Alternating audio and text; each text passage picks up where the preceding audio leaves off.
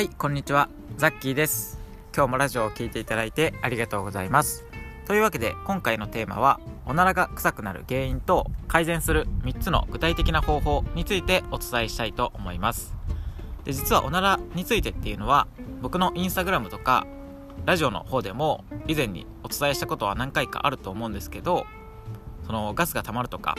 お腹が張るとか、まあ、おならの悩みっていうのは人類共通だと思っていますしこう結構いただくご質問でも多いのでまた改めて今回は違った視点でお伝えしたいと思います。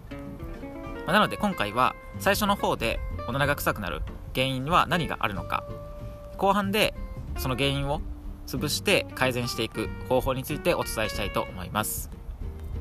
最初のその原因には何があるのかというところなんですけどこれは、結論を言うと2つあって1つ目っていうのが、腸の中に老廃物が溜まっておならが臭くなる場合と2つ目が、えー、特定の栄養素によっておならが臭くなるという場合の2つがあります。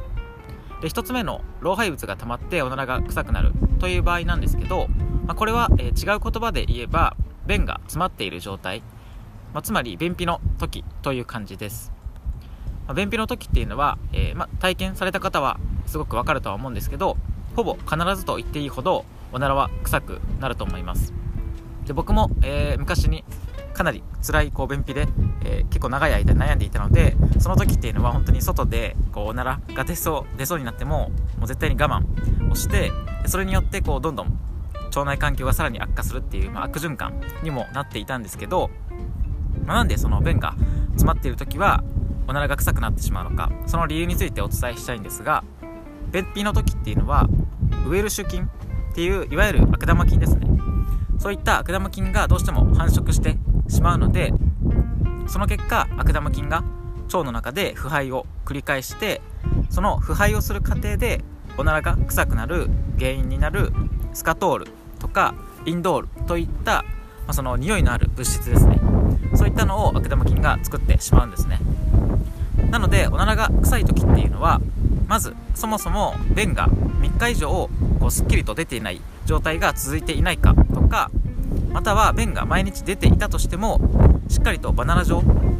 いわゆるなんか理想的な便っていうやつですね。バナナ状でちゃんとこう水にも、ま、浮くような感じで便が出ているのかというところを確認してもらってもしそうじゃないっていう場合はまずはしっかりとしたその理想の便を定期的に出すということが、えおならの原因を消す一番の、え改善策になるので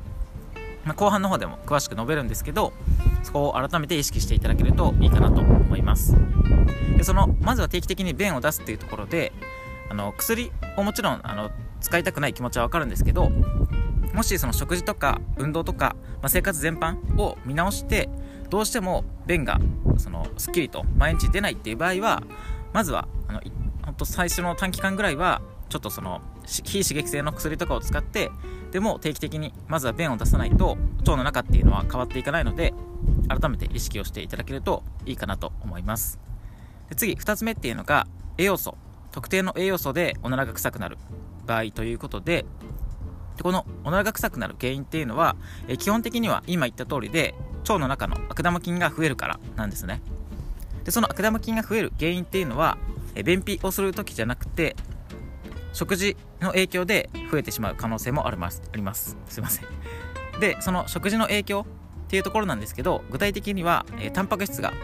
多い食事であったりとかあんまり良くない脂質が多い食事。とあとは特定の糖質が多い食事をしていると悪玉菌が増えやすくなっておならも臭くなるっていう可能性があります。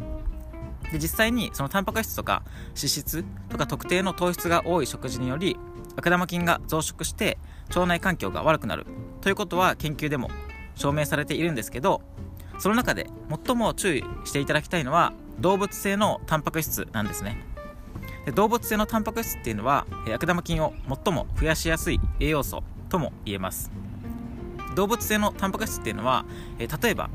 あの卵であったりとかまお肉とか魚とかそのなんかタンパク質がいわゆるこう豊富な食材として紹介されているものっていうのはほとんどが動物性のタンパク質なのでもちろんこれもあの全く取らないわけにはいかないとは思うんですね。なんかあのビーガンその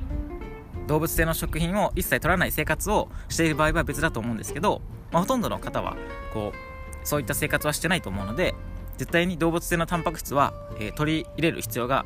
あるとは思います、まあ、なのでその動物性のタンパク質をこうゼロにもちろんするんじゃなくて自分にとっての,、えー、まあ、その適正の量っていうのを把握していただくのが大切かなと思います、まあ、なのでそのタンパク質っていうのは今もしおならが臭くなっているっていう場合は悪玉菌が増えている可能性が高いのでタンパク質がちょっとこう多くなっている。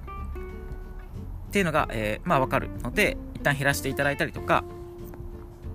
なんかプロテインとかだとタンパク質っていうのは吸収しやすくて悪玉菌の餌にはなりにくいのでなんかそういった感じでその固形でタンパク質を取るんじゃなくて、まあ、プロテインであったりとかそういった粉末っていうのも活用していただくのは一つの手なんじゃないかなと思います。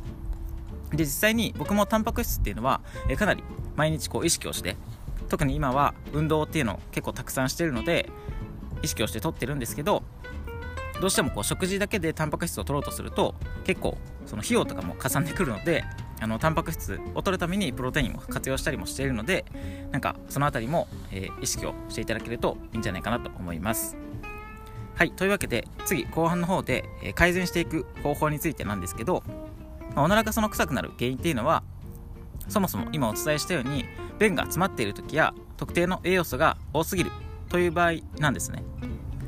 なのでそれを改善していく方法っていうのはいくつかあるんですけど、まあ、今回はその全てをお話ししているとあのめちゃくちゃこう長くなってしまうので3つの食べ物だけに絞ってお伝えしたいと思います。でそれを言うと1つ目っていうのがえパイナップル。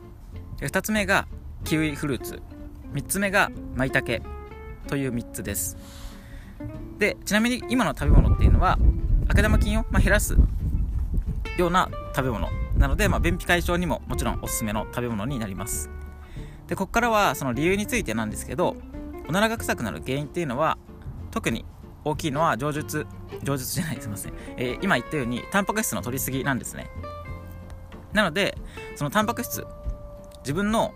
消化できる許容以上のタンパク質を取ってしまうとおならが臭くなるわけなので仮にタンパク質を食べていたとしてもしっかりそれを消化できればおならが臭くなることはないんですね。なのでそのタンパク質をしっかり消化するための手助けになるのがさっき言った3つの食べ物。パイナップルとキウイフルーツとマイタケの3つなんです。で今言ったその3つの食べ物っていうのはタンパク質を分解してくれる酵素ですね。そのタンパク質を分解してどんどん人の体に吸収していくんですけどその分解する能力っていうのをたくさん持っているのが今言った3つの食材なのでもしあの今これを聞いていただいている方がお肉とか魚とか卵などを食べることがあると思うんですけどそういったのを食べる時にもしなんかその、まあ、例えば舞茸と一緒に調理をしたりであったりとか、まあ、デザートにパイナップルとかキウイフルーツを食べるみたいな感じでも全然いいんですけどそういったのを少し意識していただくだけでもタンパク質をしっかり消化できるようになって悪玉菌が、ま増えにくくはなっていくので改めて意識をしていただければいいかなと思います、まあ、ただもちろん、あのいつも言っていることなんですけどその3つだけを食べれば OK というわけではないので、まあ、あくまで食事全般食事全体のその、まあ、栄養素っていうのをバランスっていうのを見直していただいた上でよりそのおならの原因を潰すためになんか舞茸をちょっと意識して使ってみたりとかっていうのをやっていただくのがいいんじゃないかなと思います。はい。というわけで今回も最後まで聞いていただいてありがとうございます、え、最近は結構こう10分ぐらいでいい感じに収めることができているんですけどやっぱりこう人はの毎日続けているとこう成長していくものかなと思っています。はい。というわけで、え、余談だったんですけど、え、また改めてこのラジオ配信も毎日更新をしていきたいと思い思いますのでよろしくお願いします。で何か、え、ご質問とか、え、こういう商品はどうですかなどあれば、え、受け付けておりますのでプロフィール欄の質問箱かこちらのラジオについているレターという機能を使ってメッセージをいただければなと思います。はいというわけで、え今日もコツコツとゴールデンウィーク中も超元気にしていきましょう。バイバーイ。